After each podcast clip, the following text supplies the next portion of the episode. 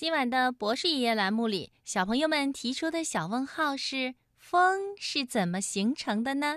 风是怎么形成的？风啊，是一种最常见的自然现象。刮起风来，有时候会弄得飞沙走石，给人们带来很大的麻烦；有时候呢，它又会轻轻地吹来，让我们感到非常的舒服。在古代呀。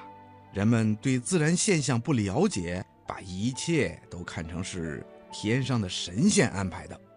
古时候的人认为啊，风是一个叫风婆婆的神仙的呼吸造成的。这个风婆婆一喘气儿啊，就刮风了。其实啊，风是由于空气的流动形成的。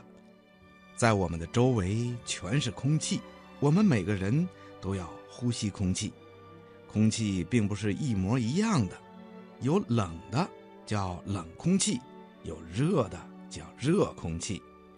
热空气比冷空气轻，所以呀，它就会向上浮动。热空气向上浮动了，冷空气就会马上流动过来进行补充。地面上的空气、海洋上的空气被太阳照热了以后，都会向上升。别的地方的冷空气啊，就会自动的流动过来进行补充，就像水往低处流一样。空气的这种流动啊，就是风。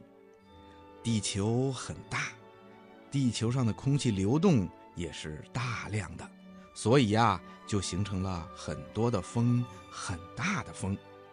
听广播的小朋友，你听明白了吗？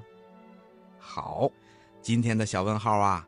博士爷爷就为你回答到这儿了，咱们下次节目再见吧。